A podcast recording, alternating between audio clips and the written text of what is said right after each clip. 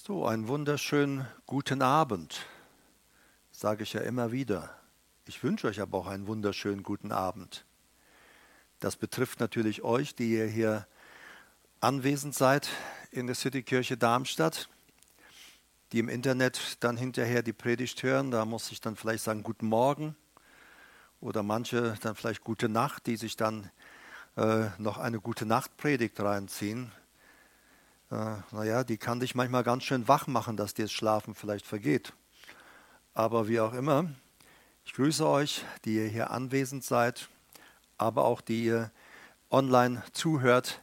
Und ich wünsche uns gemeinsam Gottes reichen Segen. Ja. Für heute Abend, ach nein, noch ein Hinweis. Ähm, wenn du an einem dieser kleinen Gottesdienste teilnehmen möchtest, sei es hier in Darmstadt oder in Michelstadt, dann schick uns bitte eine kurze E-Mail, dann würden wir dich mit einplanen, weil aufgrund der gegebenen Situation äh, können wir ja nur mit gewissen Abständen hier auch äh, eine Bestuhlung vornehmen, so dass ihr euch dann einfach meldet und dann wird unser wird unser Gottesdienstplanungsteam, sie werden dann sich darum kümmern, dass du an einem der Gottesdienste teilnehmen möchtest. Auch die ihr zur Werkstattkirche gehört, Oberzenterbereich bis zum Neckar runter. Also auch wir werden ähm, in Kürze, also am 1. August, einen Gottesdienst haben nach dieser längeren Pause. Ihr habt euch ja bis jetzt immer getroffen, online in Gebets- und Bibelgruppen. Aber wir werden am 1. August in der Werkstattkirche einen Gottesdienst haben. Das geht allerdings nur mit Anmeldung. Also schon jetzt bitte rechtzeitig anmelden, um dort teilnehmen zu können. Okay.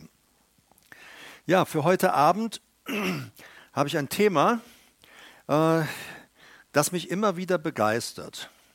Doch, ich nenne es jetzt mal so, wie ich es auch aufgeschrieben habe, unser Gott ist gnädig und barmherzig. Ausrufezeichen. Und dann habe ich wirklich Fragezeichen. Unser Gott ist gnädig und barmherzig. Wirklich? Ist er das? Wer ist unser Gott? Unser Gott ist der Gott der Bibel. Gott erklärt von sich selbst, es gibt keine anderen Götter. Alles andere auf dieser Welt, in diesem Kosmos, oder im Universum auch der Engel und der Mond, alles, was sich Gott nennt, Gott sagt, es ist kein Gott, es sind alles Götzen, es gibt nur einen Gott und das ist der Gott der Bibel. Und dieser Gott der Bibel, er ist der einzige Gott. Er sagt, ich bin derjenige. Und dieser Gott ist der Vater unseres Herrn Jesus Christus, der uns erlöst hat. Jetzt musst du dir den Mose vorstellen. Der Mose war aus Ägypten geflohen, nachdem er einen Ägypter erschlagen hatte. Berufen war er ja eigentlich, ein Staatsführer zu sein. Er war der angenommene Sohn äh, der Tochter des Pharao, also der Pharao war in dem Sinn sein Opa. Und von Mose heißt es, er war ein ausgebildeter, kluger Mann. Mose war dazu ausgebildet, einmal Pharao sein zu können. Das heißt, ganz Ägypten zu führen. Dann äh, kam es äh, zu diesem Streit mit dem Ägypter, der, den, das, der einen Israeliten beleidigte und schlug. Und dabei kam es zu diesem tödlichen Unfall, so will ich es mal sagen. Mose musste fliehen. Er war dann etwa 40 Jahre in der Wüste, äh, hat dort geheiratet, und eines Tages erscheint ihm Gott in diesem Busch, in diesem brennenden Busch. Und dass Gott dort war, ist eindeutig, weil aus diesem Busch kam eine Stimme, die zu ihm sprach Mose und sich dann mit ihm unterhielt. So, dieser Mose, er bekommt dann von Gott die Berufung, er soll nach Ägyp äh, Ägypten zurückgehen und das Volk Israel aus der Gefangenschaft befreien. Und dann bringt Mose fünf Argumente hervor, warum das nicht geht. Und eines seiner Argumente ist ganz klar und deutlich, ich kann nicht reden, ich bin nicht redebegabt. Ja? Auch ich habe so viele Leute in meinem Leben kennengelernt, die sagen, sie sind nicht redebegabt, aber wenn du mit ihnen zusammenkommst, kannst du sie nicht mehr abstellen. Also das ist nicht immer so, wenn jemand sagt, ich bin nicht redebegabt. Aber Mose, und Gott wird auch richtig zornig, Mose sagt, ich kann nicht reden. Dabei steht im Neuen Testament, Mose war ein Mann von gewaltiger Rede. Also Mose konnte richtig stark reden. Aber nachdem er alle Argumente bei Gott vorgebracht hat, sagte Gott, also damit du es jetzt weißt, du, Gott hat ihm ja alles widerlegt. Er hat ihm auch gesagt, du kriegst den Aaron und äh, der wird dann für dich sprechen. Und dann sagt Mose, Gott, ich habe keinen Bock dahin zu gehen. Also alles andere waren Ausreden. Und doch, wenn du das überlegst, ich weiß nicht, wie es dir geht, du bist irgendwo vielleicht spazieren und auf einmal ist dann brennender Busch und aus dem brennenden Busch, der nicht verbrennt, redet eine Stimme zu dir und sagt dir, hallo, ich bin Jesus. Ich weiß nicht, wie es dir da gehen würde. Und dann würdest du feststellen, wow, das ist ja tatsächlich Jesus oder das ist Gott. Du wirst feststellen, das ist er. Wäre das eine Offenbarung Gottes? Jetzt guckt ihr mich fragend an. Ihr sagt, der führt uns manchmal auf den Leim. Ah, ja, du hast genau dieses Gesicht jetzt so. Äh, ja, ja, das ist ja, das ist nicht negativ jetzt. So, aber ist das nicht enorm? Überleg mal, Gott begegnet dir so. Ist doch, ist doch stark, oder nicht? Dann fragen wir doch die Ältesten. Das ist doch stark, oder? Und weißt du, ich glaube, Mose hat bis dahin so etwas Starkes nicht erlebt. Und doch Später, als er das Volk Israel aus Ägypten rausführt, dann erlebt er diese ganzen Zeichen und Wunder in Ägypten, die Plagen. Er führt etwa drei bis vier Millionen auf übernatürliche Weise. Drei bis vier Millionen Hebräer führt er aus Ägypten raus in das verheißene Land, Richtung verheißenes Land. Und diese ganzen Wunder, die er da erlebte, diese Gerichte, die auch Ägypten erlebte, er hebt seinen Stab und aus, oder schmeißt seinen Stab hin und der Stab wird zur Schlange. Hast du sowas schon mal probiert? Wenn du das machst, dann würdest du sagen, wow. Du würdest sagen, es ist übernatürlich. Natürlich ist es übernatürlich. Und Mose hat absolut viel, viel, viel erlebt. Und dann ist er unterwegs mit dem Volk Israel. Da sollen er diese zwei Tafeln nehmen und dann sollen die zehn Gebote dort drauf geschrieben werden. Er ist auf dem Berg in der Gegenwart Gottes. Phänomenal stark. Und wir würden sagen, wow, mehr kann es doch gar nicht geben.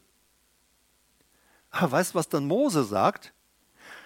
Und zwar in 2. Mose Kapitel 33 fängt er an mit Gott zu reden. Es geht dann rüber ins 34. Kapitel. Er sagt, Gott, ich würde so gerne deine Herrlichkeit sehen. Hey Mose, was hast du bisher gesehen? Gott, ich würde dich gerne sehen und kennenlernen, wie du wirklich bist. Ich möchte dich, das ist mein Wunsch, ich möchte dich von Angesicht sehen. Ich möchte dir mal in die Augen gucken können. Und Gott erklärt ihm, sagt Mose, ich kann dir sagen, wenn das wirklich, wenn ich das wirklich, diesen deinen Wunsch erfüllen würde, dann würdest du das nicht aushalten, du würdest auf der Stelle sterben. Aber wir könnten doch sagen, Mensch Mose, was willst du noch mehr? Du hast doch schon so viel erlebt. Brennender Busch, Ägypten und, und, und, und. Viele übernatürliche Dinge. Du hast so viel erlebt. Das Meer, das sich teilt. Und alle marschieren trockenen Fußes durch dieses geteilte Meer. Hey, hast du da nicht die Herrlichkeit Gottes erlebt? Und da sehen wir etwas. Mose macht die Begegnung oder Herrlichkeit Gottes, Herrlichkeit ist ja im Neuen Testament Doxa, bedeutet eigentlich auch Ehre. Also wir haben ja manchmal, wenn wir das Wort Herrlichkeit hören, für viele Christen ist es so, oh, Herrlichkeit. Dann schmilzt irgendwie alles so dahin wie die Butter in der Pfanne. Aber äh, Doxa ist eigentlich Ehre. Jemand, über jemand gut denken, auch über jemand gut reden, das ist Doxa. Aber Mose sagt Doxa Gott, äh, oder auch jemand auch kennenlernen zu wollen, wie er wirklich ist. Und Mose sagt, ich würde dich kennenlernen wollen. Kannst du dich mir vorstellen? Kannst du mir sagen, Gott, wie bist du wirklich? Wie ist deine Natur? wie würdest du dich in deinen Eigenschaften beschreiben? Wie würdest du Gott dich beschreiben? Und dann sagt Mose, okay, er sagt Gott, okay Mose, du kannst mich nicht anschauen, dann fällst du tot um. Aber ich werde dich ein, in einen Felsspalt stellen und dann werde ich vorüberkommen, werde meine Hand davor halten, dass du nicht aus Versehen mich doch anguckst. Und dann, wenn ich an dir vorübergehe, dann werde ich mich dir offenbaren, damit du weißt, wer ich bin. Wer ich bin. Also, wenn ich jetzt irgendwo hinkäme, wo man mich nicht kennt, ihr kennt mich ja jetzt hier schon.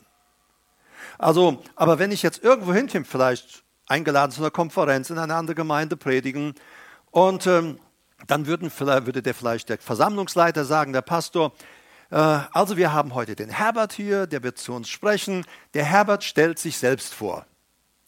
Ja, dann würde ich sagen, okay, hallo meine lieben Leute, ich bin der Herbert Erike, ich bin ein guter und gütiger Ehemann, ein guter und gütiger Vater, ich bin Pastor und ich verkündige die Wahrheit in Klarheit, in Liebe. Und dann würde ich so ein bisschen erzählen, was meine Persönlichkeit ausmacht. Die Leute, die in diesem Gottesdienst oder in dieser Veranstaltung wären, die würden dann nach Hause gehen und sagen, du, wer ist dieser Herbert? Ja, der ist der und der. So wie ich mich vorgestellt habe, das würden sie weiter transportieren. Das ist der Herbert. Guter Ehemann, guter Vater ja, und so weiter. So, und das wollte Mose sagt, ich möchte wissen, Gott, wie bist du? Dass ich in Zukunft sagen kann, so ist mein Gott, mit dem ich viele Wunder erlebt habe, der gewaltige Taten gemacht hat. Wie, wenn mich irgendjemand fragt, wer, wie ist dieser Gott, wie würdest du ihn beschreiben? Und dann kommt Gott, stellt den Mose in die Felsspalte. Gott geht vorbei. Mose darf von hinten mal hinterher schauen. Aber jetzt lesen wir wie Gott sich vorstellt, wie Gott sagt, wer er ist. Ich sagte, wie ich vielleicht das machen würde, wer ich bin. Oder du würdest vorstellen, wer ich bin, ja, so was, wie auch immer. So, und dann kommt 2. Mose 34. Mose ist also in der Felsspalte. Und da heißt es, da stieg der Herr in der Wolke herab und er trat dort neben ihn und rief den Namen des Herrn aus. Also Gott selber ruft jetzt aus, wie er heißt und wer er ist.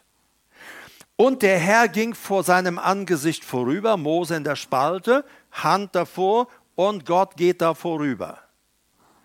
Und Gott ging vor dem Angesicht von Mose vorüber und Gott rief und stellt sich vor, Mose, der bin ich.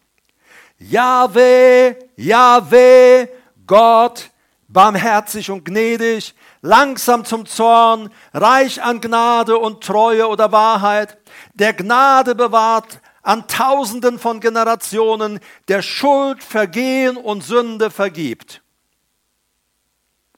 Wow, das ist also Gott.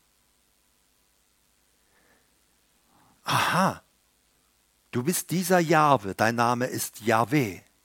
Yahweh, Gott, Elohim, der Starke, der Allmächtige, der Schöpfergott. Und du, Gott sagt, ich, Mose, ich beschreibe ich beschreib mal meine Person, damit du weißt, wie ich bin, wer ich bin, mit wem du es zu tun hast.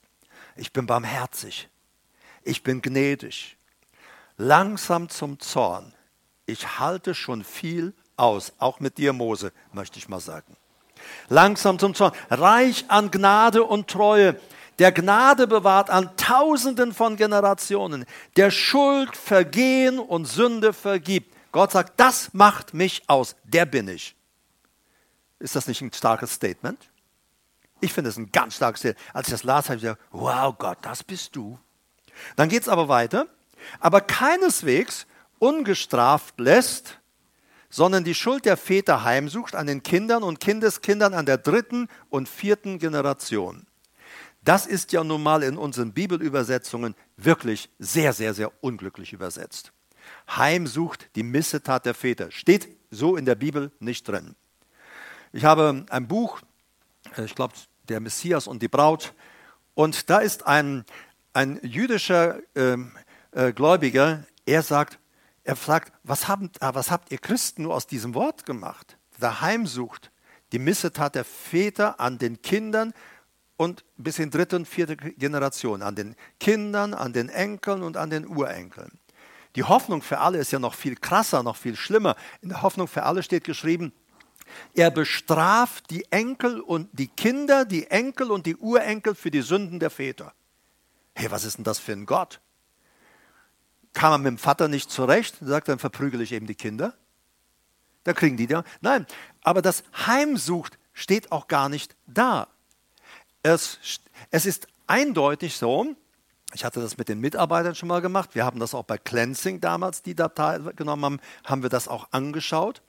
Aber Heimsucht ist Beispiel. Mein Vater war ein absolut gottloser Mann. Und ähm, eigentlich würdest du sagen, der jemals zum Glauben können, geht nicht. Es hat auch Jahrzehnte gedauert, nachdem ich dann Christ wurde, Jahrzehnte, bis ich dann meinen Vater zu Jesus bringen konnte. Inzwischen ist er ja zu Hause bei Jesus. Aber mein Vater, ein absolut gottloser Mann. Und dieses Heimsuchen, in was da steht, das hebräische Wort ist, Gott schaute sich meinen Vater an und sagt, schade, ich habe für ihn einen Plan für sein Leben.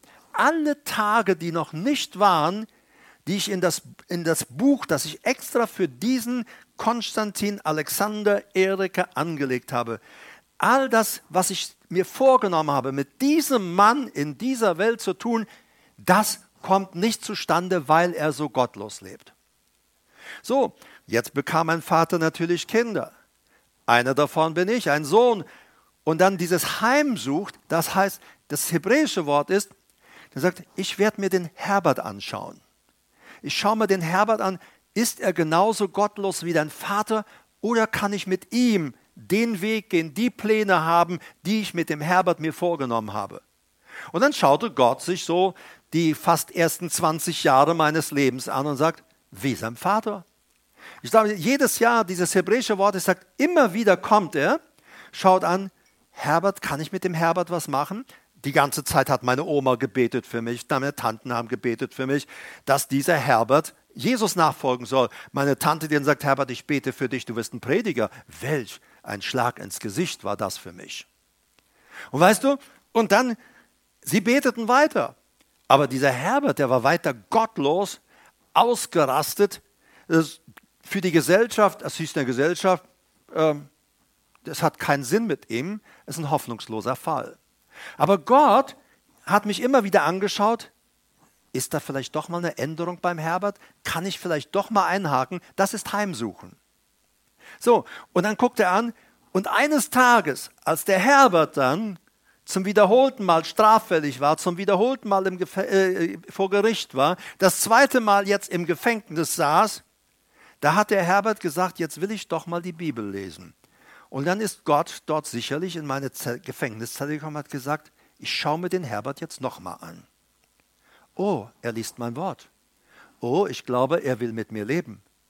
Oh, ja, er bittet mich sogar um Veränderung seines Lebens. Das ist Heimsuchen. Gott schaut's an.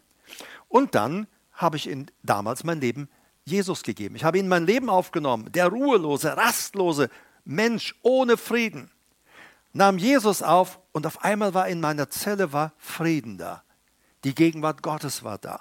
Kein Blitz, kein Licht vom Himmel, nur ich merkte, meine Rastlosigkeit, meine Unruhe, sie ist vorbei. Frieden. Und das ist es. Und jetzt habe ich Töchter.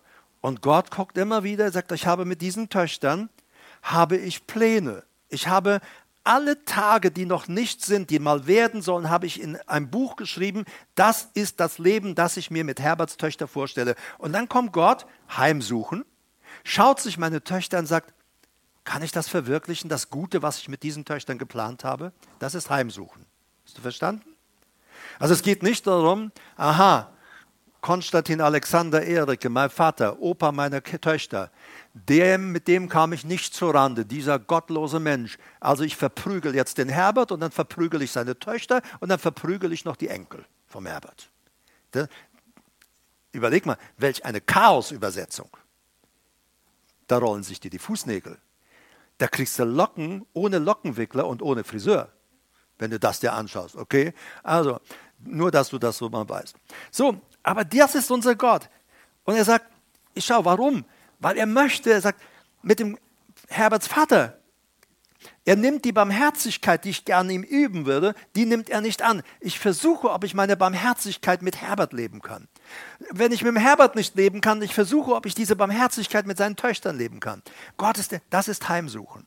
Es ist nie Strafe. Es ist Anschauen. Wenn wir dann, also wir haben hier gesehen in 2. Mose 34, die Verse 5 bis 7 übrigens, war das, Gott sagt, das bin ich, Mose. Ich stelle mich dir vor, Yahweh, Yahweh, Gott barmherzig und gnädig, langsam zum Zorn und reich an Gnade und Treue, der Gnade bewahrt an Tausenden, der Schuld vergehen und Sünde vergibt. Und der auch Versprechen gibt. Ich gucke auch deine Nachkommen an. Ich gucke mir deine Ohren, eure Söhne und Töchter. Du, der du im Internet zuhörst, der Herr, du hast vielleicht gebetet und du hast gekämpft für deine Kinder und du willst, dass sie Jesus nachfolgen.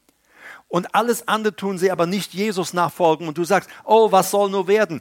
Ich möchte dir heute Abend hier, aber auch im Internet Mut zu sprechen. Gott geht an deinen und unseren Kindern nicht vorüber. Er schaut sich sie an und er wartet auf eine Gelegenheit, wo sie seine Gnade für ihr Leben annehmen und wo er seine Barmherzigkeit über sie ausschütten kann zu einem Leben mit ihnen. Du musst, Gott hat Geduld, hab auch etwas Geduld. Okay? Aber Geduld zu haben ist ja bei euch, glaube ich, kein Problem. Dass Gott so gnädig und barmherzig ist, ich will mit euch ein paar Texte anschauen. Im Buch Nehemia, Israel kommt zurück in das verheißene Land, nachdem sie gesündigt haben, vertrieben worden waren, Tempel wieder errichtet wird, die Mauern wieder gebaut werden. Und dann in Kapitel, Nehemia Kapitel 9, lest mal Nehemia das gesamte Kapitel. Sehr interessant. Das zeigt uns, wie Gott ist. Wie Gott wirklich ist. Und diese Leviten, die lesen dem Volk Israel wirklich die Leviten. Sie sagen, sie nehmen nichts vor den Mund, sie halten nicht an vom Mund, sie beschönigen nichts. Wenn du Nehemiah 9 anschaust, dann heißt es, Gott hat an euch Gutes getan. Und ihr habt ihm den Rücken gekehrt und habt Übles getan. Ihr habt ihm einfach beiseite geschoben und ihr habt euch andere Götter genommen. Die Folge war, dass ihr unter Gefangenschaft, unter Ängste, unter Nöte, unter Zwänge gekommen seid, die ihr nicht mehr losgeworden seid. Und Gott sagt, ich würde so gerne, dass dein Leben angstfrei ist, frei von Zwang. Ich würde gerne, dass du in Freiheit lebst. Aber weil du mir nicht nachfolgst, wir greift das bei dir nicht, wird es nicht wirksam. Und dann heißt es, und wenn sie dann unter diesen Zwängen und Gefangenschaften und dem Druck waren, weil die Schrift sagt, der Römerbrief sagt, äh, Angst und Bedrückung über jede Seele, die das Böse verübt. Wir sehen da im Römerbrief, der Apostel Paulus schreibt und sagt, wenn du wissen willst, warum Angst, Bedrückung in unser Leben kommt, dann ist es, weil wir in Bereichen unseres Lebens, vielleicht manchmal sogar im ganzen Leben, Böses leben, Böses verursachen. Und das heißt, das bringt Angst, Phobien, das Wort ist ja Phobie, und Bedrückung, Tlipsis. Das bringt Bedrückung. Aber wir sind nicht dazu geschaffen, so leben zu müssen.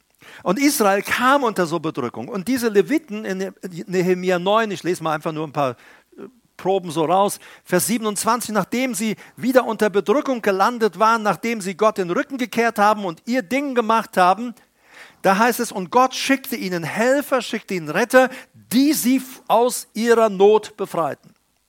Und dann heißt es, Vers 27, und das tatst du nach deinen großen Erbarmungen. Du gabst ihnen immer wieder Retter. Das ist gnädig und barmherzig ist der Herr. Und dann sagt der Vers 28, aber sobald, hey, habe ich gesagt, schau mal unser Leben so an. Aber sobald sie Ruhe hatten, taten sie wieder Böses vor dir.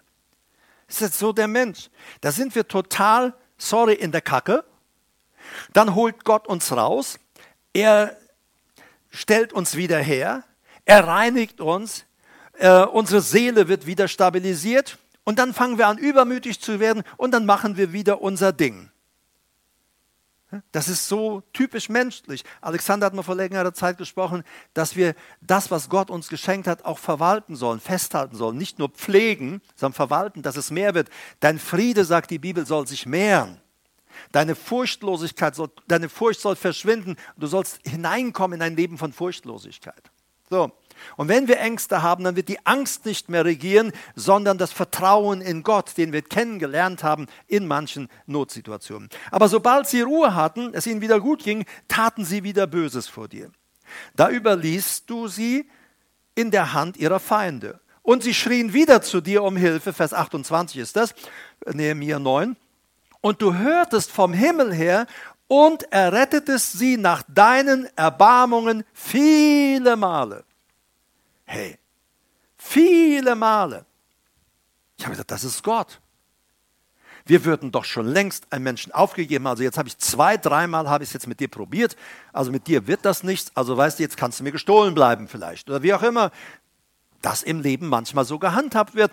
Aber Gott sagt viele Male, Du baust Mist und ich hol dich, du rufst zu mir und ich hol dich raus. Dann gehst du und dann kehrst du mir wieder den Rücken, baust Mist und aber ich, du schreist zu mir, hole ich dich wieder raus. Das ist Barmherzigkeit, Gnade, Güte Gottes.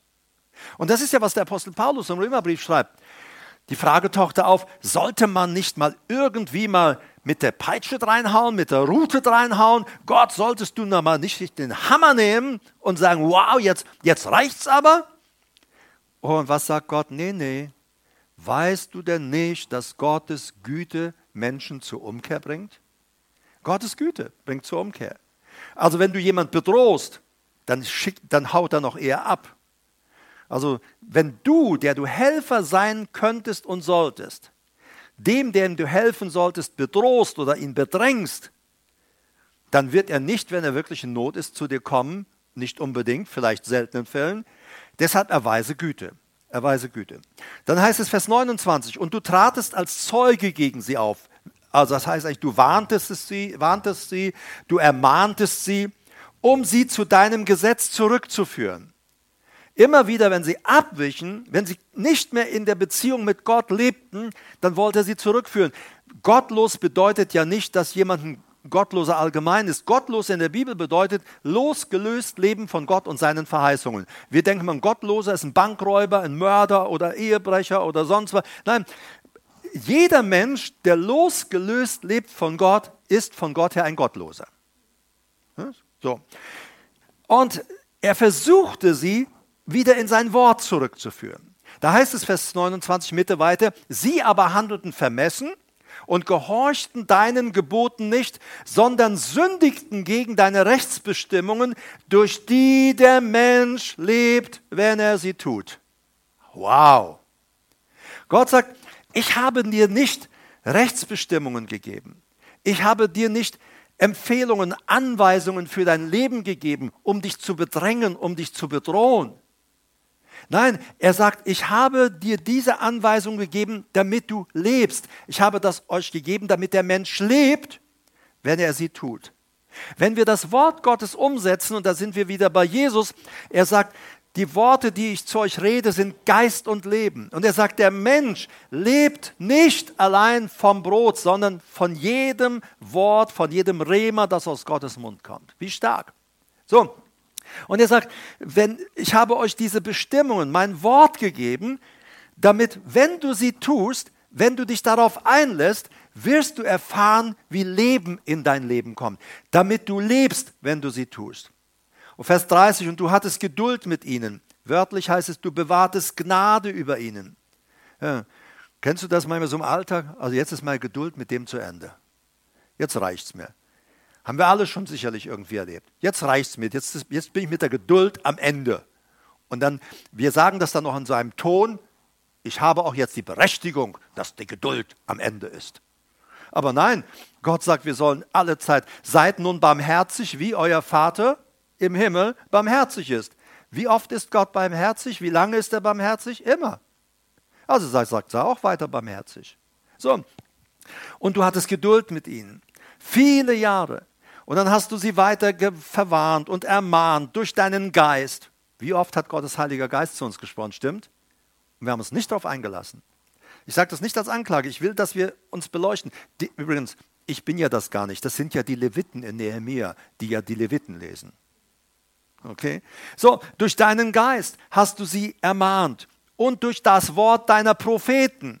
Wie viele prophetische Worte haben wir schon in unserem Leben bekommen? Haben wir sie getan und umgesetzt? Weil wir suchen doch meistens nur raus, was uns schön passt an den prophetischen Worten. Ja, so, weißt du, als ich bei meiner Taufe, als ich dann dieses prophetische Wort bekam, da habe ich gesagt, oh schön, man denkt so, rede weiter, Bruder. Er hat gesagt, Herbert, du wirst über die Höhen gehen und du wirst meine Herrlichkeit sehen. Weißt du, da könnte man sich schon mal umgucken, hört ihr, was der Herr mit mir vorhat? Aber sagt, aber du wirst durch Tiefen gehen. Hä? Ich glaube, jetzt war er gerade mal nicht so im Geist. Aber du wirst durch Tiefen gehen. Aber du wirst meine Herrlichkeit sehen. Wir wollen manches Mal nur Herrlichkeit sehen, so der Schmetterling, der über uns herfliegt. Aber es gibt auch Wege, die wir zu gehen haben. Aber sie hörten nicht hin, als du durch das Wort der Propheten zu ihnen sprachst, hörten sie nicht hin. Da gabst du sie in die Hand der Völker. Das heißt, ich, ich, er überließ sie ihren Wegen. Dann geht halt, wie ihr wollt. Macht, wie ihr wollt. Aber Vers 31, doch in deinen großen Erbarmungen hast du nicht ein Ende mit ihnen gemacht und sie nicht verlassen. Warum? Denn ein gnädiger und barmherziger Gott bist du. Er hat sie nicht verlassen. Hey, ich kann dir sagen, mir ist im Leben schon oft der Geduldsfaden gerissen. Wahrscheinlich war der nicht so stark. Hm. Wenn starke Seile reißen ja nicht so schnell. Ne? Aber dann dürfen wir nochmal eine neue Runde gehen und einen neuen Faden äh, machen lassen, bei dem wir dann geduldiger sind und mehr aushalten. Auch das können wir lernen, geduldig zu sein. ein gnädiger und barmherziger Gott bist du. Resultat hier bei diesem Nehemia mit den Leviten ist, in Nehemia 10 heißt es dann, schließlich die Leviten und das Volk, sie schlossen eine feste Vereinbarung Sie schlossen eine feste Vereinbarung. Sie haben gesagt, deshalb schließen wir heute eine feste Vereinbarung, dem Herrn, unserem Gott, zu dienen von ganzem Herzen. Und das sind diese Entschlüsse, die wir im Leben einfach machen müssen. Wir müssen hergehen und sagen, wir, wir, erkennen manches Mal in der Predigt oder beim Bibellesen oder wie auch immer, wir erkennen, dass diesen Weg, den ich gehe, der ruiniert mich, der bringt mich in Zwänge, der bringt mich in Nöte, der macht mich kaputt, dieser Weg.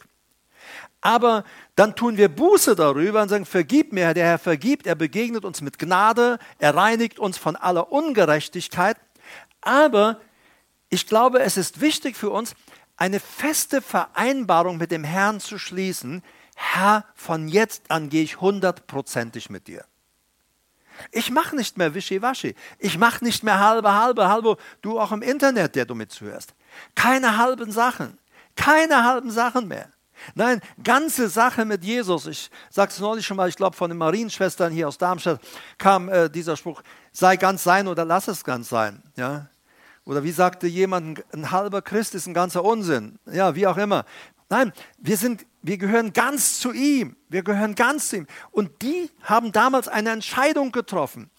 Wir schließen eine feste Vereinbarung, jetzt gerade ganz mit Gott zu gehen. Ist das nicht ein guter Entschluss? Weil Gott sagt, das führt zum Leben. Das bringt dich raus aus Angst und Not und Bedrückung.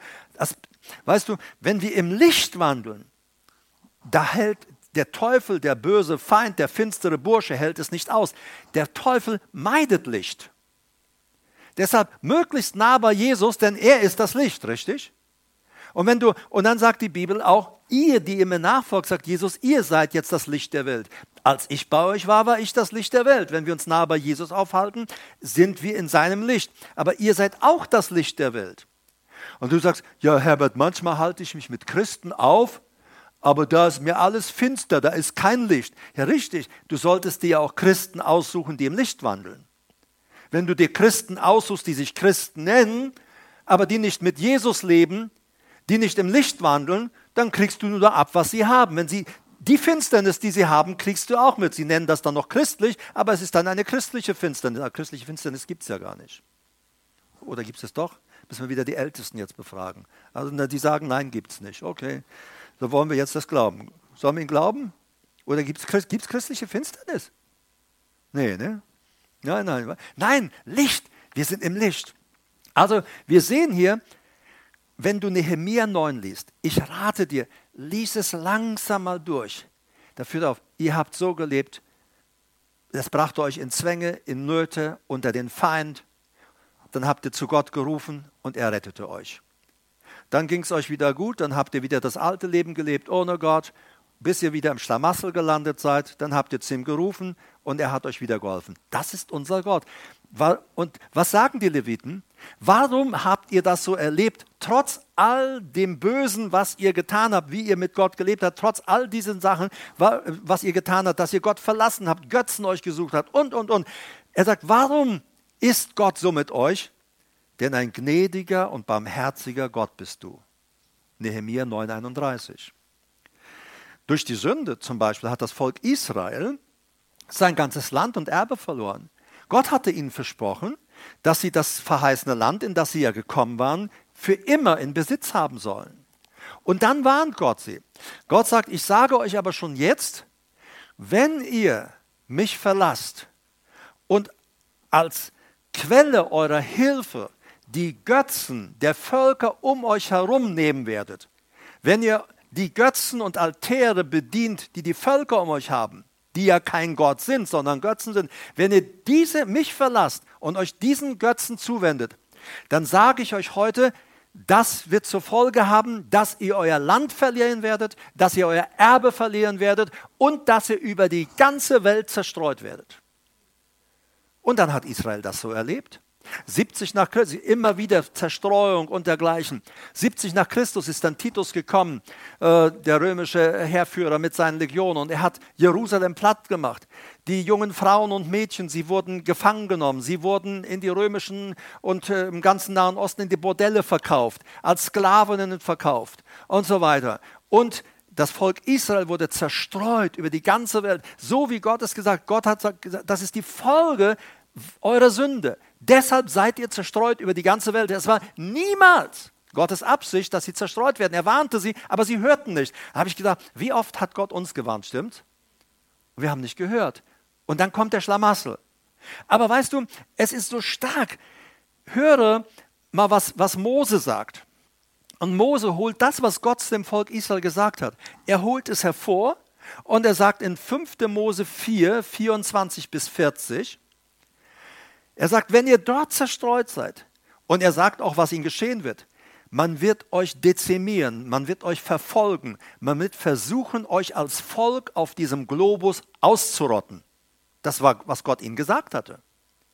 Und dann kommt Mose, bevor er ja dann ist 5. Mose 4 und es geht ja alles schon Richtung, dass er äh, auch seinen Dienst abgeben wird an seinen Nachfolger den Gott bestimmt hat.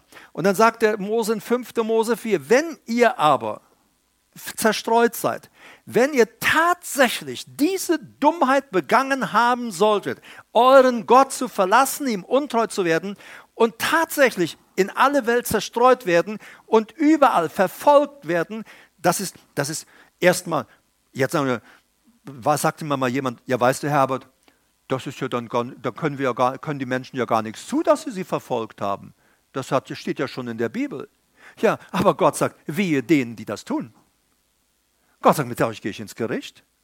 Wehe denen, die das tun. Aber die Folge ihrer Gottlosigkeit war, dass sie zerstreut wurden in der Welt. Aber dann sagt Mose in 5. Mose 24 bis 40, äh, also zu Hause nachlesen, 5. Mose 4, 24 bis 40. Ich lese nur drei Verse hier raus. Wenn ihr dann also zerstreut seid, dort seid, Vers 29, dann werdet ihr von dort aus den Herrn, deinen Gott, suchen. Und du wirst ihn finden, wenn du mit deinem ganzen Herzen und mit deiner ganzen Seele nach ihm fragen wirst. Wenn du in Not bist und wenn all diese Dinge, also das, lies es mal, die Verfolgung, dass man euch äh, auslöschen will und so weiter, Holocaust, ist alles in diesem Bereich mit drin. Wenn das alles geschieht, wenn all, wenn all das geschieht, alle diese Dinge dich getroffen haben am Ende der Tage, wirst du zum Herrn, deinen Gott, umkehren und auf seine Stimme hören. Vers 31. Warum? Und dann sagt er wieder, denn ein barmherziger Gott ist der Herr, dein Gott. Er wird dich nicht aufgeben, obwohl du ihn aufgegeben hast, obwohl du dir andere Götzen geholt hast, obwohl du sagst, ja, wir brauchen wir nicht. Da die Zerstreuung kam in die ganze Welt und Gott sagt, überall auf der Welt, wo ihr zerstreut wart, bin ich immer trotzdem in Treue da gewesen und habe mein Auge über euch gehalten, obwohl sie ihn gar nicht gesucht haben. Denn warum tue ich das? Denn ein barmherziger Gott ist der Herr dein Gott. Er wird dich nicht aufgeben. Das, und weißt du, was die Schrift sagt? Das wie er sich Israel gegenüber verhalten hat, in Gnade, Barmherzigkeit, Güte und Treue. Paulus sagt, das ist ein Beispiel für uns, damit wir wissen können, dass er mit uns genauso umgehen wird in großer Barmherzigkeit, Güte und Treue. Stark. Denn ein barmherziger Gott ist der Herr dein Gott. Er wird dich nicht aufgeben, er wird dich nicht vernichten, er wird den Bund deiner Väter nicht vergessen. Er hat ihnen ja schließlich einen Schwur geleistet. Ich werde euch nicht aufreiben lassen. Wie stark. Das ist Gott. Gott ist barmherzig. Ist unser Gott gnädig und barmherzig? Ja. Ist er das wirklich? Ja. Das ist er. Das ist er. Und ich will noch ein paar weitere Stimmen einfach reinschmeißen. Klagelieder 3, Vers 22. Hat jemand von euch schon mal Klagelieder gelesen? Ihr? Habt ihr du schon mal gelesen? Von euch schon mal jemand Klagelieder gelesen? Klagelieder 3, 22 da auch, okay. Ja, also allein schon, wenn du den Buchtitel hörst, Klagelieder, du sagst, hey, ich habe genug, hab genug eigene Klage, da muss ich, das, muss ich mir das nicht noch reinziehen. Aber lies es mal.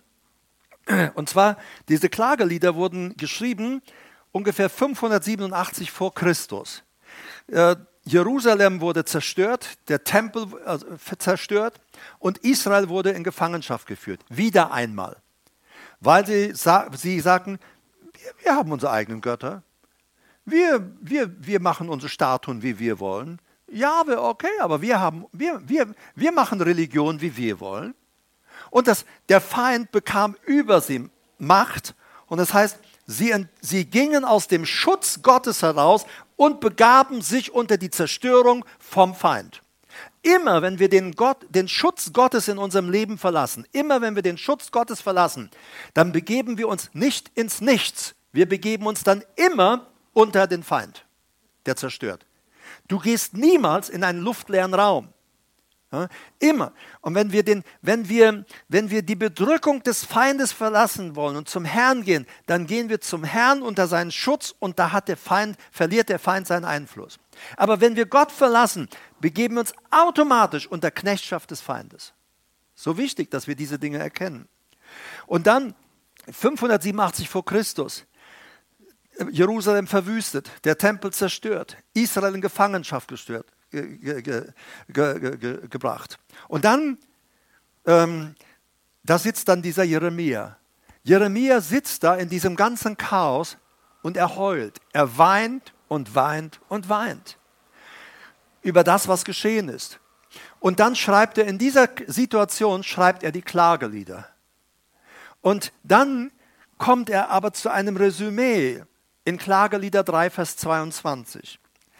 Da sagt er, da heißt es bei uns in der Bibel, ja, die Gnadenerweise des Herrn sind nicht zu Ende. Ja, sein Erbarmen hört nicht auf.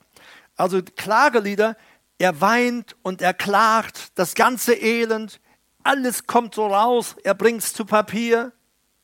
Und dann sagt er, ich lese mal, die, der masoretische Text sagt es noch viel besser. Der masoretische Text äh, ist eine hebräische Textversion des Tanach, also Tanach ist die hebräische Bibel.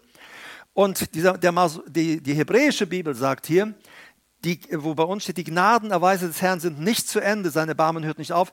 Die Gnadenerweise des Herrn sind es, dass wir nicht zu Ende sind.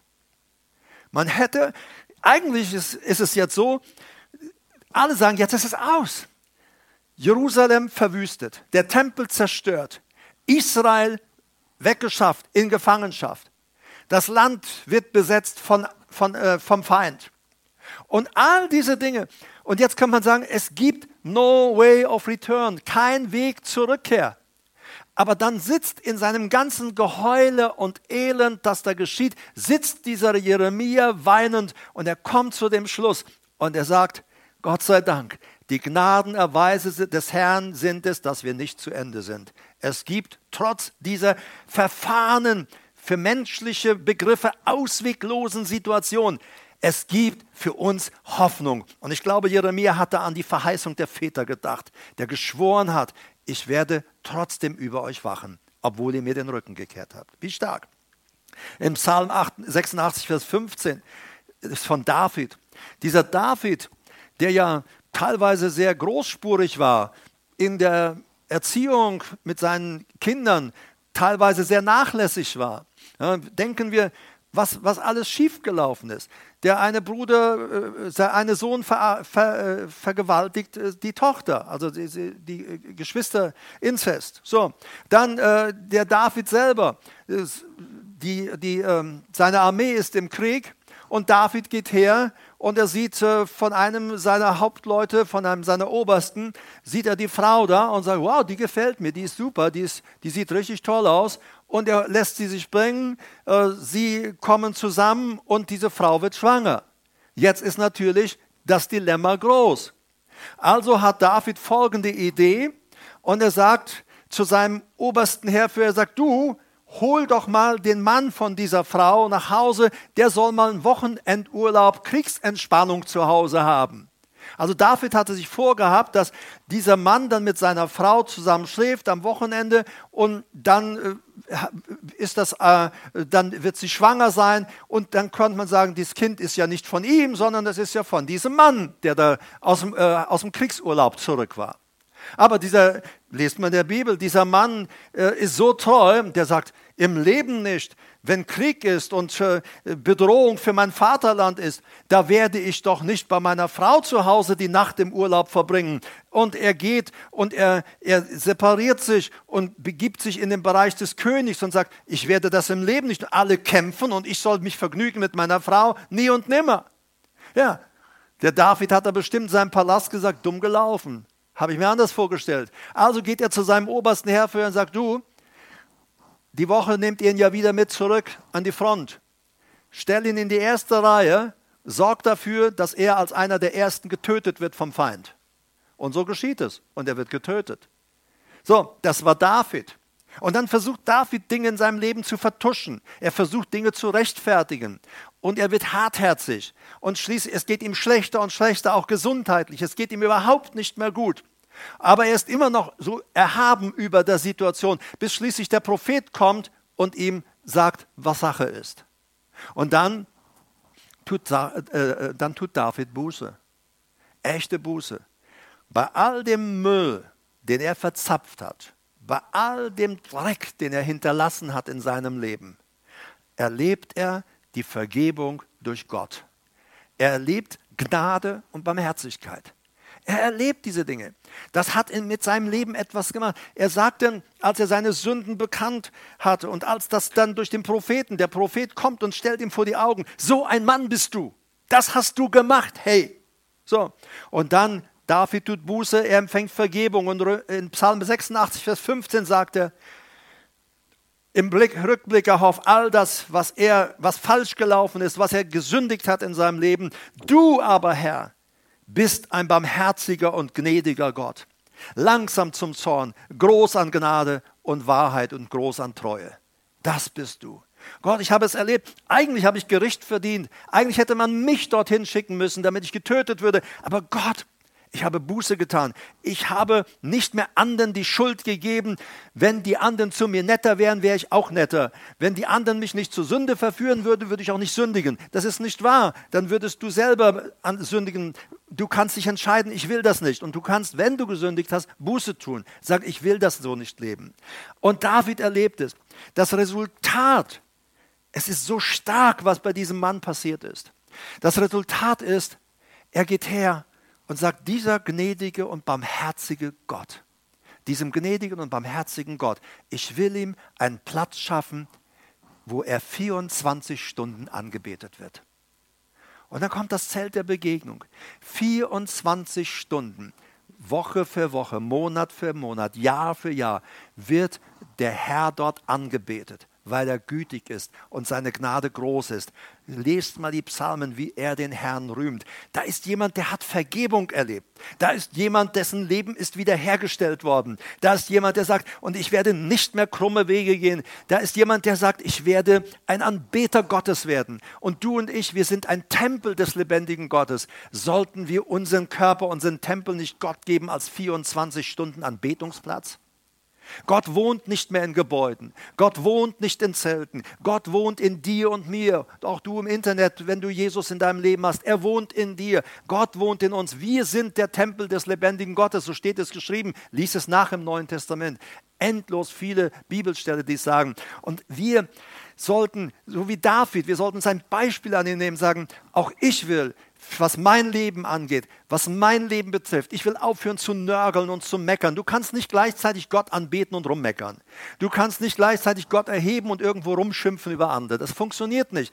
Du musst eine Entscheidung treffen. Ich will eine Person sein und meine Lippen und meine Zunge Gott zur Verfügung stellen, 24 Stunden am Tag, dass er angebetet wurde. Weißt du, was die Folge so, so politisch sogar war? Als er das gemacht hatte, hat kein Feind mehr gewagt, über seine Grenzen zu gehen. Er brauchte nicht mal mehr Grenzsoldaten aufstellen, weil es heißt, Gott selber schützte seine Grenzen. Kann es sein, dass unsere Lebensgrenzen oft nicht deshalb geschützt sind, weil wir uns so viel außerhalb bewegen oder einfach so viel fünf Grad sein lassen, was auch immer? Hey, ich möchte, dass du heute auch zu Gott kommst und sagst, ich entscheide mich, ich entschließe mich, ganz mit Gott zu sein und ich, mein Körper, mein Sein, mein, meine Existenz soll ein Platz sein, ein Ort sein. Mein Körper soll ein Ort sein, an dem Gott 24 Stunden täglich verherrlicht wird. Und ich glaube, das hält der Feind nicht aus. Der Feind mag nicht, wenn du Gott anbetest. Verstehst du?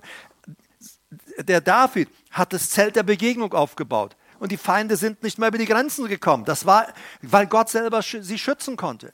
Hey, fang mal an, ein Anbeter zu sein, wenn du es bisher nicht gewesen bist. Auch noch, äh, ich könnte viele Dinge sagen, das will ich noch reinwerfen. Auch für alle, die vielleicht entmutigt sind, auch du im Internet. Und du hast vielleicht schlimme Dinge hinter dir, hast auch schlimme Dinge getan. Lesen wir zum Beispiel in Johannes 8. Da ist diese Frau, diese Ehebrecherin, die Pharisäer, die Schriftgelehrten kommen und schleifen sie vor Jesus und sagen, wir haben sie im Ehebruch erwischt. Ich frage mich, wie sie das gemacht haben wollen. Haben die dazugeguckt am Fenster oder war es einer von ihnen? Keine Ahnung, ich weiß es nicht. Auf jeden Fall, sie schleppen die Frau vor Jesus und jetzt wollen sie mal checken, ob er wirklich wortgetreu ist, ob er sich an die Bibel hält. Und dann haben sie gesagt, Jesus, Mose hat gesagt, wenn so eine Frau im Ehebruch erwischt wurde, dann soll man sie zu Tode steinigen. Da hatten sie ihre Steine. Und da lag diese Frau am Boden. Und sie haben nur gesagt, was Jesus sagt, was Mose, was Mose gesagt hat, das tut dann mal schön. Dann hätten sie die Frau totgeschlagen. Aber weißt du, Jesus geht her und er hockt sich in die Höcke und schreibt in den Sand. Also der hat da nicht kleine Fischlein gemalt. Äh, mich hat immer interessiert, was hat, er da, was hat er da gemalt? Was hat er in den Sand geschrieben? Dann habe ich im Alten Testament gefunden, da steht eine Prophetie auf ihn, was er tun würde in einer der Begegnungen in seinem Dienst. Er war, und er schrieb ihre Sünden in den Sand, heißt es. Er schrieb ihre Sünden in den Sand. Da stand der Pharisäer sowieso, Schriftgelehrter sowieso, Sadduzäer sowieso und noch ein anderer Selbstgerechter, der sagt, wir müssen zum Wort stehen. Dabei haben sie selber Dreck am Stecken gehabt. Und Jesus malt die Sünden in den Sand und dann guckt er sie an und sagt, wer von euch ohne Sünde ist, werfe den ersten Stein. Da hat jeder seine Sünden gelesen im Sand. Jeder las, der, weiß, das habe ich da gemacht. Da weiß er, da habe ich geklaut. Da weiß er, da habe ich äh, einen Geschäftsbetrug gemacht. Oh, oh, oh, oh. Und dann einer nach dem anderen, husch, husch, hauen sie ab. Und dann ist die Frau da alleine und dann horch mal, was Jesus sagt. Jesus richtete aber sich auf und sprach zu der Frau, Frau, wo sind sie? Also er war ja sogar unten geblieben, hat gemalt und dann gesagt, und wer, den, wer ohne Sünde ist, werfe den ersten Stein. Keiner tut es. Frau, wo sind sie? Hat niemand dich verurteilt? Sie aber sprach, niemand, Herr. Jesus aber antwortete, aber sprach sie, auch ich verurteile dich nicht. Geh hin und sündige jetzt von jetzt an nicht mehr. Du hast gesündigt, aber tu es nicht mehr. Lebe jetzt ein gerades Leben mit Jesus. Lebe ein Leben mit der Gemeinschaft mit Jesus. Vielleicht sind viele Dinge in der Vergangenheit schiefgelaufen. Vielleicht auch in dieser Corona-Zeit, wo du sagst, Mann, ich war oft ein bisschen allein und vielleicht ein bisschen Hoffnungslosigkeit. Und ich weiß, du, du und Gott weiß, was gelaufen ist. Aber du musst wissen, der Herr, dein Gott, ist ein vergebender Gott und er stellt dich wieder her und er vergibt gerne. Er ist gnädig und barmherzig. Wir können viele Dinge nehmen. Der verlorene Sohn, der sein Erbe bekommen hat und der alles verprasst. Die Bibel sagt, ähm, in den Bordellen und in den Kneipen, immer hatte äh, jeden Tag Party. Und das heißt, er hat immer einen riesen Tross von Freunden da. Und alles klar, er hatte Kohle und er, er hat ausgegeben und es wurde gefeiert noch und nöcher, bis er nichts mehr hatte. Und auf einmal waren noch alle Freunde weg, die ja keine Freunde waren. So, und so viele Leute in deinem Leben, die du vielleicht mit dir rumschleppst und du denkst, das sind meine Freunde. Glaub mir, es wird der Tag kommen, da wirst du feststellen, wer dein Freund ist und wer nicht. Aber du wirst feststellen, die besten Freunde findest du immer noch in der Gemeinde. Es läuft nicht immer vielleicht alles so gerade oder glatt, wie du wünschst, egal wo du bist, egal in welcher Gemeinde du bist. Aber du musst wissen, die besten Freunde findest du immer noch da. Und sie sind treu, weil diese Leute aus der Gemeinde, mit denen du dich umgibst, leben in Verantwortung vor Gott. Und sie werden auch einmal Rechenschaft abgeben dafür, wie sie mit dir oder mit mir oder mit uns und wie wir miteinander umgegangen sind. Dieser verlorene Sohn verprasst alles. Als alles weg war, dann kriegt er eine Anstellung beim Schweinebauer. Aber er kriegt nicht mal seine Mahlzeiten. Der Bauer sagt, du bist mir zu teuer. Du bist mir zu teuer. Wenn du Hunger hast, isst das, was die Schweine kriegen. Fertig. Anders gibt es nicht. Und da hat er sich von ernährt. Der hat gestunken, er war zerlumpt. Und eines Tages sagte er, ich muss nach Hause gehen. Vielleicht bist du auch weggegangen von Gott. Vielleicht bist du, der du ja gerade mir im Internet zuhörst, vielleicht bist du weggegangen und du hast alles, was Gott mal in dein Leben gegeben hat und dir geschenkt hat, all das hast du verschleudert. Alles ist futsch und weg und du denkst, es gibt keine Hoffnung für dich. Aber du musst eine Entscheidung treffen, wie dieser verlorene Sohn. Ich will mich aufmachen. Ich will zu meinem Vater gehen. Ich will wieder nach Hause gehen. Ich will bekennen, dass ich schuldig geworden bin und ich will Vergebung empfangen. Und ich will sagen, Vater, Hauptsache, ich kann bei dir arbeiten, als äh, Hauptsache ich kriege bei dir einen Job. Ich will ja nicht mal mehr Sohn sein. Und weißt du, Jesus zeigt, wie der Vater im Himmel ist. Die hatten damals diese Häuser, da war oben dieses Flachdach, eine Ummauerung da. Vater, der hat jeden Tag da gestanden und geschaut, wann kommt mein Sohn zurück? Und egal wie weit du von Gott weg bist, Gott schaut jeden Tag, wann kommst du zu mir zurück? Ich warte auf dich. Und eines Tages, da ist der Vater wieder und Jesus sagt, so ist mein Vater im Himmel. Aber dieser irdische Vater, er sieht in der Ferne, da kommt jemand angeschlufft. Aber er sagt irgendwie von der Haltung nicht mehr so ganz wie früher, aber es, es scheint mein Sohn zu sein. Und er kommt näher und er sagt, ja, das ist mein Sohn. Und der Vater, der rennt auf dem Weg entgegen. Und dann nimmt er diesen stinkenden, zerlumpten Kerl, er nimmt ihn in die Arme und sagt, sei willkommen, das ist unser Gott und Vater. Er ist ein barmherziger und gnädiger Gott. Er sagt, ich werde dich nicht aufgeben. Alle haben dich aufgegeben. Deine Freunde haben Partyende gehabt, weil keine Kohle mehr war. Der Schweinebauer sagt, hey, du bist wie ein Schwein, friss, was die Schweine fressen. Aber Gott, der Vater, sagt, ich stelle dich wieder her und ich gebe dir, was dir keiner geben kann. Ich gebe dir Frieden und auch wieder Sicherheit und ich reinige dich. Jesus gibt ihm ein neues, äh, der Vater gibt ihm ein neues Kleid. Er gibt ihm den neuen Ring, den Siegelring. Und er macht ein Riesenfest für seinen Sohn und setzt setzt ihn wieder ein als Sohn. Das ist unser Vater im Himmel. Und das, ist, das zeigt für mir, es gibt keine hoffnungslosen Fälle. Bei mir hieß es damals als junger Mensch, das ist ein hoffnungsloser Fall. Da haben sich alle geirrt. Der, der, Staatsanwalt hat sich geirrt, das Jugendamt hat sich geirrt, die ganzen Ämter haben sich geirrt mein, geirrt. Mein Rechtsanwalt, der meinte auch, wäre ein hoffnungsloser Fall. Ich weiß nicht, warum er mich überhaupt verteidigen wollte. Alle sagen, ein hoffnungsloser Fall. Ich will dir etwas sagen, bei Gott gibt es keine hoffnungslosen Fälle. Amen. Keine hoffnungslosen Fälle. Das musst du wissen.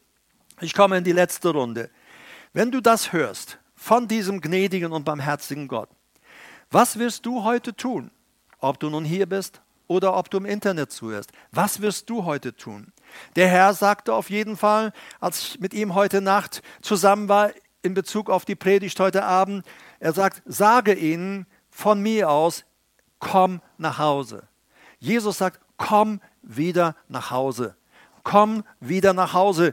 Empfange Vergebung. Empfange echtes Leben. Empfange nicht vorgetäuschtes Leben. Empfange nicht einen Abklatsch von Leben. Ich will dir echtes göttliches Leben geben, so wie ich es habe.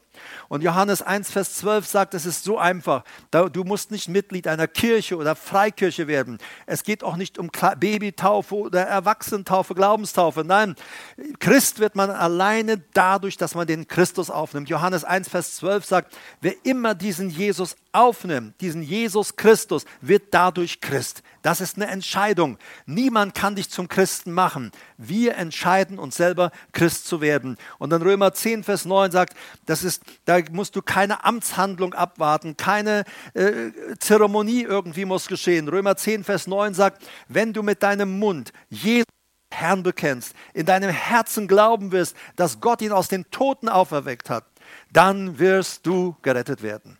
So einfach ist das. Da ist kein, keine große äh, Hürde, die du nehmen musst. Und in 1. Johannes 5, Vers 12, das liebe ich sowieso. Es ist so auch so, Johannes 1, Vers 12, wer Jesus aufnimmt, das ist Johannes Evangelium, wer Jesus aufnimmt, der wird ein Christ, ein Sohn, Tochter Gottes. Und 1. Johannes 5, 12, wer den Sohn hat, der hat das Leben. Wer den Sohn nicht hat, hat das Leben nicht. So einfach ist das. Gott sagt nicht, wenn du eine Kirche hast, dann kommst du schon mal gut an. Wenn du deine Steuern bezahlst, kommst gut an. Nein, weißt du, das ist alles Erfindung von Menschen. Nein, wer den Sohn hat, nicht wer die Kirchensteuer zahlt. Wer den Sohn hat, nicht wer Mitglied einer Kirche ist. Wer den Sohn hat, der hat das ewige Leben. Wer Jesus hat, der hat das ewige Leben. Amen. Das ist der einzige Weg. Wenn du diesen Jesus anders, wenn du heute Abend hier bist oder im Internet mir zuhörst, wenn du online dazu geschaltet bist, und du sagst, ich hatte mal eine gute Beziehung mit Gott, aber irgendwie ist das alles den Bach runtergegangen, dann habe ich heute die Einladung, die Gott dir ausgesprochen hat. Komm wieder nach Hause. Komm einfach wieder nach Hause. Der Herr sagt, ich möchte wieder neu in dein Leben einkehren. Und wenn du da bist und du sagst, ich habe noch niemals diesen Jesus in mein Leben aufgenommen, dann bitte ihn einfach, Herr Jesus Christus, komm in mein Leben sei du mein Herr, von heute an will ich dir nachfolgen, bitte verändere mich. Das ist alles. Noch einmal für dich. Du kannst es ja auch, wenn du online bist, wieder zurückspulen. Manche spulen sowieso zurück und schreiben Predigt mit und schreiben Bibelstellen mit und äh, die sind da ganz fleißig. Aber ganz einfach, Herr Jesus, Herr Jesus Christus, ich nehme dich in mein Leben auf. Du sollst mein Herr sein. Dir will ich nachfolgen, von ganzem Herzen. Und danke, dass du mir alle meine Schuld vergeben hast. Und danke, dass ich jetzt Christ bin. Warum bist du Christ? Weil du Jesus Christus hast. Christ wird man nicht, also dadurch, dass du, ich bin Christ, weil ich zur Citykirche gehöre. Nein, steht so nicht geschrieben. Christ wirst du, weil du den Christus hast. Weil wer Jesus hat, der hat das Leben. Wer den Sohn nicht hat, hat, das Leben nicht. Schließe mit ihm heute eine feste Vereinbarung, wie die Leviten und das Volk damals bei Nehemiah. Eine feste Vereinbarung. Ich will nicht mehr geistlich mit Jesus irgendwie mal bei Jesus, mal nicht so rumtängeln. Nein, ich will und ich entscheide mich wirklich mal straight, gerade mit Jesus mein Leben durchzugehen und ihm zu erlauben, sein Leben in mir und durch mich zu gestalten. Einfach ihm das zu erlauben. Und dann, da wird manches schiefgehen. Ich kann dir jetzt schon sagen, das ist eine Prophezei, Verheißung jetzt von mir. Es wird vieles schiefgehen. Aber die Bibel sagt, der Gerechte fällt siebenmal, aber er steht wieder auf und sagt, hey, Herr, da, ist, da sind noch Punkte, die müssen verändert werden. Du stehst immer wieder auf und sagst, Herr, du verwandelst mich. Aber etwas anderes zu sagen, ich bin halt wie ich bin, ich lebe halt wie ich bin, man muss mich halt nehmen, wie ich bin. Das ist, das ist, äh, das ist ohne Ziel. Aber was auch dieses Ziel. Ich will verwandelt werden durch meinen Herrn Jesus Christus. Verwandelt werden in sein Bild, um das mal wieder ganz fromm und religiös auszudrücken. Aber ich will so sein wie er. Das kannst du nicht machen, das kann dir nicht anerzogen werden. Das nennt die Bibel Metamorphose, Verwandlung. Das tut er, der, den du aufgenommen hast, der in dir wohnt, der tut das. Und ich lade dich ein, da hineinzugehen. Und wenn du diesen Jesus in dein Leben aufnimmst, und du sagst, wie geht es weiter, die nächsten Schritte, dann kannst du uns gerne eine Nachricht zukommen lassen, E-Mail schreiben oder wie auch immer. Äh, wir haben einen Kurs, der heißt Start in ein neues Leben. Und wir lassen ihn dir sehr gerne zukommen, unterstützen dich dabei, helfen dir auch. Da geht es um die Grunddinge des Glaubens. Was ist eigentlich, was geschieht eigentlich, wenn ich mit Jesus aufgenommen habe? Was passiert in mir drin und so weiter? Was ist Glaube an Gott und äh, so weiter? Das äh, wirst du da alles in diesem Kurs und vieles mehr erfahren. Da lade ich dich ganz einfach ein, daran teilzunehmen. Wenn du jetzt hier heute Abend so bist und du sagst, oh Mann, ich glaube, ich muss mich ganz neu mal Jesus wieder hingeben und ihm ausliefern. Und ich will das auch tun. Das Volk bei Nehemia, sie taten es. Die Frau, die man zu Tode steinigen wollte, die ließ sich auf Jesus ein. Der verlorene Sohn sagt, ich habe voll den Mist gebaut, aber ich komme wieder nach Hause. Und egal, was in deinem Leben gewesen ist, vielleicht gibt es Punkte, in denen du dir selber Dinge nicht vergibst. Äh, ich würde gerne mit dir beten. Und wenn du beten möchtest, dann lade ich dich jetzt ein, ganz einfach jetzt auf deinem Platz hier aufzustehen. Und wenn du im Internet bist, lade ich dich ein, da wo du jetzt bist. Ich weiß, das Sofa ist gerade bequem. Äh, aber steh doch einfach mal auf und sag, ich stelle mich Gott, ich stelle mich vor Gott und ich stelle mich. Und dann will ich mit euch zusammen beten. Ich will, dass ich will ganz mit diesem Jesus gehen. Ich will mit diesem Jesus gehen. Ich will mit diesem Jesus gehen. Ja, ihr könnt mir gerne nachsprechen, auch wenn es dich vielleicht nicht betrifft, dann betrifft es jemand anders, dann ist man aber nicht so alleine. Herr Jesus Christus, ich möchte gerne ganz mit dir leben. Wir hatten einmal so eine gute Beziehung und ich habe sie verlassen. Und irgendwie geht jetzt alles den Bach runter. Ich sage heute Stopp. Und ich treffe heute mit dir eine Vereinbarung zur Umkehr. Herr Jesus, ich kehre zurück zu dir. Vater, ich komme zurück nach Hause. Vergib mir all meine Sünden. Ich weiß, dass ich kein Recht habe einfach so Vergebung zu empfangen. Aber du hast mir dieses Recht geschaffen. Ich verdanke es dir, Jesus. Vielen Dank, dass ich immer wieder umkehren kann. Und hier bin ich heute. Ich kehre um, um ganz mit dir zu leben. Reinige mich gerade jetzt und erneuere mich in meinem Geist. Und ich möchte wieder die Freude erleben, die die Menschen erleben, die gerettet sind, in deren Leben Jesus der Herr ist. Gib mir wieder diese Freude. Danke, dass du das tust. Jetzt wollen wir für die beten, die das erste Mal. Herr Jesus, ich habe gehört, wer dich in sein Leben einlädt, zu dem kommst du und der wird ein Kind Gottes. Herr Jesus Christus, ich lade dich jetzt ein, in mein Leben zu kommen. Sei du von heute an mein Herr. Ich folge jetzt dir nach. Gib mir einen neuen Geist und offenbare dich mir. Zeige dich mir. Ich will dich kennenlernen.